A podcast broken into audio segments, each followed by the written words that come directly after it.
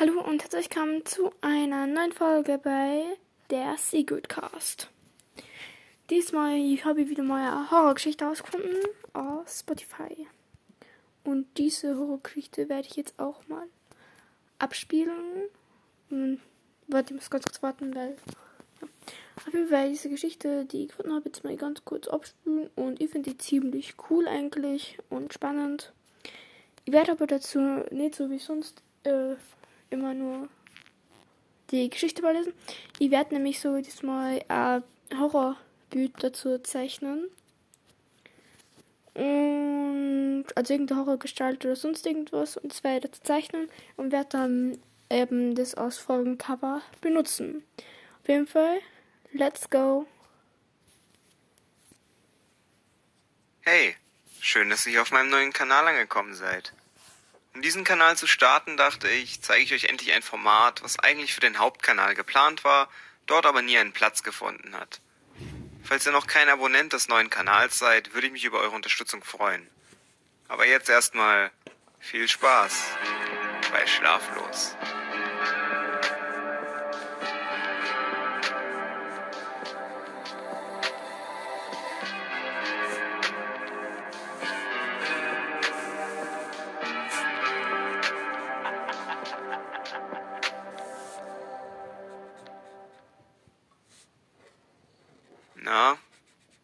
Auch nicht schlafen?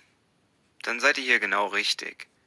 In diesem Format werde ich euch einige der gruseligsten Geschichten erzählen, die irgendwo da draußen passiert sind. Ob sie von einem Kriminalfall, einer gruseligen Begegnung oder etwas Unerklärlichem handeln, hier findet alles seinen Platz, was euch definitiv nachts wach hält. Also, macht es euch bequem und lauscht meiner Stimme, wenn auch ihr mal wieder schlaflos seid. Ein Bett für die Nacht. Als ich etwa zwölf war, kam mein Großonkel John aus der Ukraine uns in Kanada besuchen. Er hatte eine Menge Geschichten, aber diese hier stach besonders heraus.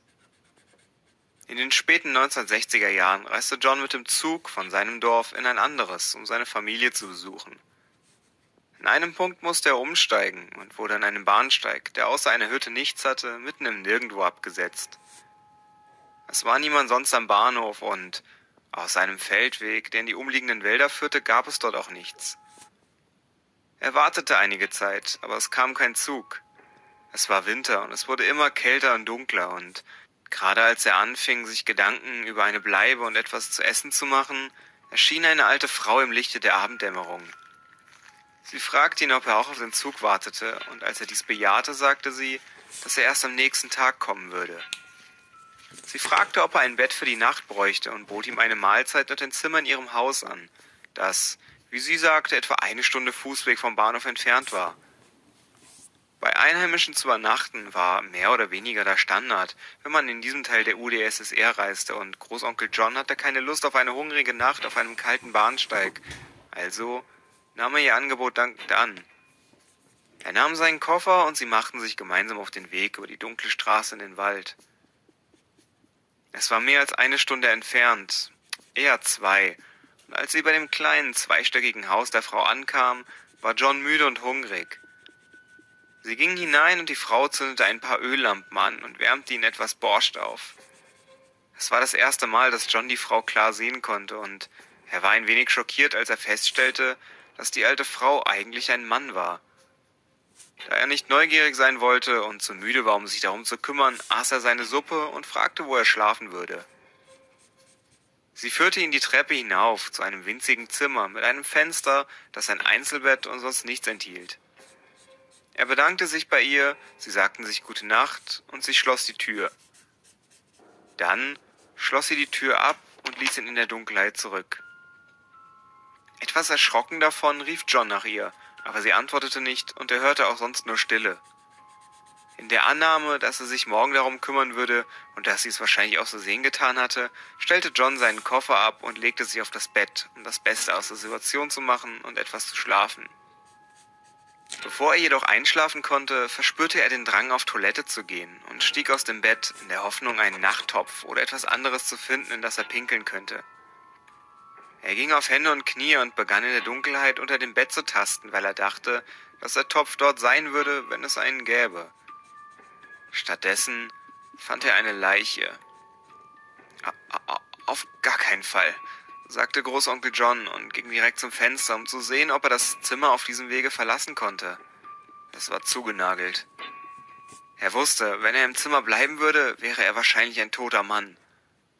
Aber wenn er das Fenster aufbrach und versuchte auf diese Weise hinauszukommen, bestand eine gute Chance, dass die alte Frau und wer weiß, wer sonst noch da war, ihn hören und ins Zimmer kommen würden, bevor er entkommen konnte. Also tat er das Einzige, was er tun konnte. Er zog die Leiche unter dem Bett hervor, hiefte sie auf die Matratze und deckte sie mit der Decke zu. Dann kroch er unter das Bett und wartete. Tatsächlich hörte er etwa eine Stunde später Schritte, die langsam die Treppe hinaufkamen und sich dann dem Zimmer näherten. Das Schloss klickte und der Knauf drehte sich langsam. In der Dunkelheit sah John, wie sich jemand auf das Bett zubewegte. Dann hörte er mehrere furchtbare und kräftige Schläge. Die Person hatte mit einem großen Brecheisen auf die Leiche auf dem Bett eingeschlagen, die sie dann direkt vor John auf den Boden fallen ließ. Es herrschte Stille, dann ging die Person aus dem Zimmer und die Tür wurde wieder geschlossen. Er hörte die Schritte, als sie die Treppe hinunterging, und dann war es wieder still. John bewegte sich unter dem Bett hervor, nahm das Brecheisen und konnte langsam das Fenster aufstemmen. Er sagte nichts, aber ich kann mir vorstellen, dass er die ganze Zeit nass vor Angstschweiß war. Als das Fenster offen war, warf er seinen Koffer hinaus und sprang dann selbst hindurch, ohne sich darüber Sorgen zu machen, was unter ihm war, sondern nur um das, was hinter ihm war. Er landete ohne allzu große Verletzung und begann in ein Feld hinter dem Haus zu rennen, in Richtung einiger Lichter in der Ferne. Es stellte sich heraus, dass es sich um einen Highway mit einigen Militär- und Transportfahrzeugen handelte, und John konnte eine Mitfahrgelegenheit zu einem anderen Dorf bekommen, wo er endlich seinen Zug erwischen konnte. Er machte sich nicht die Mühe, den Behörden zu berichten, was passiert war, da zu dieser Zeit in der UdSSR die Wahrscheinlichkeit groß war, dass er derjenige gewesen wäre, der Schwierigkeiten bekommen hätte. Er dankte nur Gott, dass er entkommen war und beschloss, das nächste Mal, wenn er Verwandte besuchen wollte, einen anderen Weg zu nehmen. Das Stiefmonster. Ich lese oft auf Reddit, wenn mir bei der Arbeit langweilig ist. Ich liebe es, all diese Lass uns uns nicht treffen Geschichten zu lesen und denke, es ist an der Zeit, dass ich meine eigene poste. Also, meine Mutter verließ die Familie, als ich drei war. Sie nahm buchstäblich ihre Taschen eines Tages und ging einfach raus. Ich bin männlich und zu der Zeit, als mein Vater Tammy kennenlernte, war ich 13. Ich war pummelig und zu der Zeit klein für mein Alter. Ich hatte außerdem noch meinen Babyspeck. Ich war und bin immer noch ein Nerd, genau wie mein Dad, und wir teilten die Liebe zu Star Wars, Comics und Science Fiction. Mein Vater beschloss, dass er jemand kennenlernen musste. Er war einsam, und ich dachte, es wäre schön, eine Mutterfigur zu haben. Das war bevor es Online-Dating gab, als Menschen noch Kontaktanzeigen in der Zeitung ausschrieben. Mein Vater füllte eine Anzeige aus und es dauerte nicht lange, bis er Tammy traf. Ich erinnere mich, wie er mir von ihr erzählte und wie glücklich er aussah. Sie gingen einen Monat lang miteinander aus, bevor mein Vater merkte, dass es ernst wurde und er mich ihr vorstellen wollte. Also beschloss mein Vater, uns zum Essen und dann ins Kino einzuladen. Ich erinnere mich, dass meine Oma mir beim Anziehen half und ich war super nervös, sie zu treffen.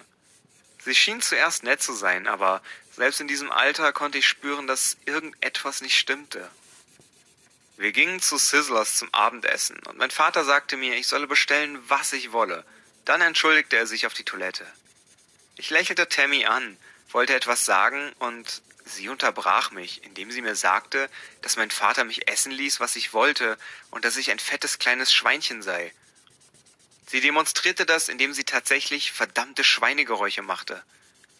Ich war niedergeschmettert. Ich meine, Ehrlich gesagt war ich nicht sehr fett, vielleicht ein bisschen pummelig, aber nicht fettleibig, wie es manche Kinder heutzutage sind. Mein Vater hat mich auch eigentlich nicht essen lassen, was ich wollte. Aber egal, zurück zur Geschichte. Sie ignorierte mich, bis mein Vater zurückkam und spielte dann nett. Ich tat meinem Vater zuliebe so, als wäre ich auch nett zu ihr. Ich wollte meinem Vater sagen, was sie gesagt hatte, aber ich wollte ihn nicht enttäuschen oder verärgern. Mein Vater war und ist mein bester Freund.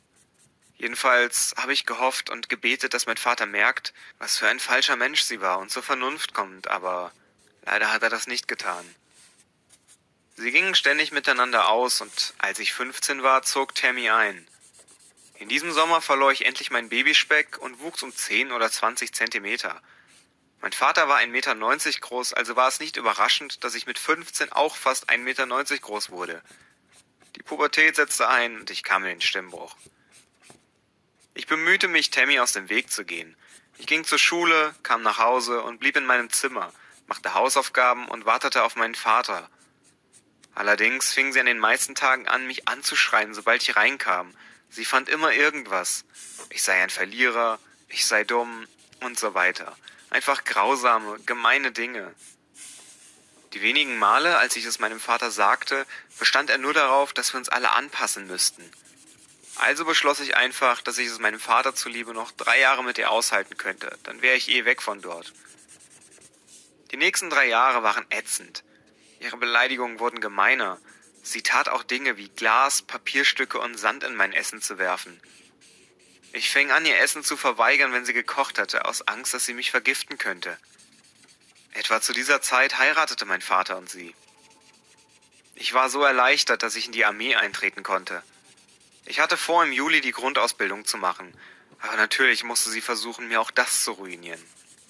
Mein Vorgesetzter bekam einen Anruf von jemandem, der sagte, dass ich Gras rauchen würde und Drogen nehmen würde. Zum Glück hatte ich meinen Drogentest bestanden, aber ich weiß, dass sie es war.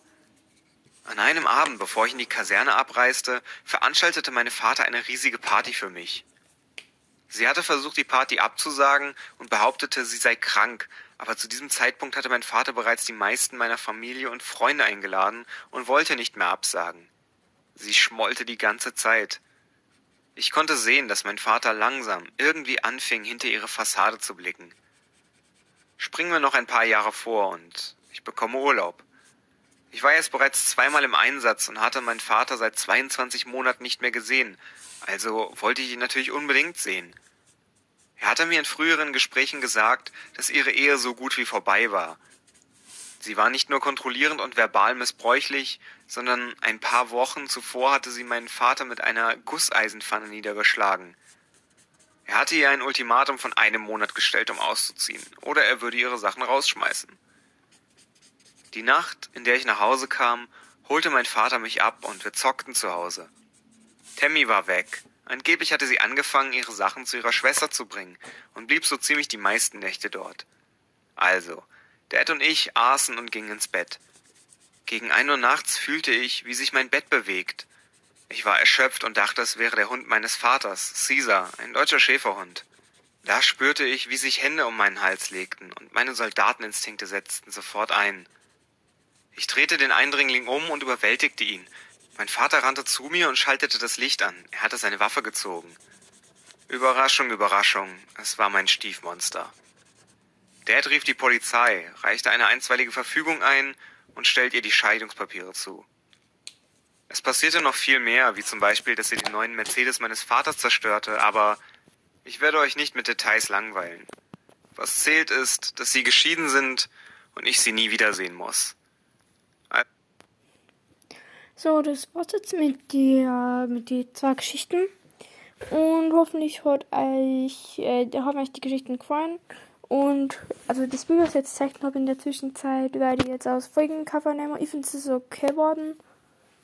Es ist eher passend da zum ersten Bild als zum zweiten. Aber ja, hoffentlich gefällt euch trotzdem und ciao, ciao.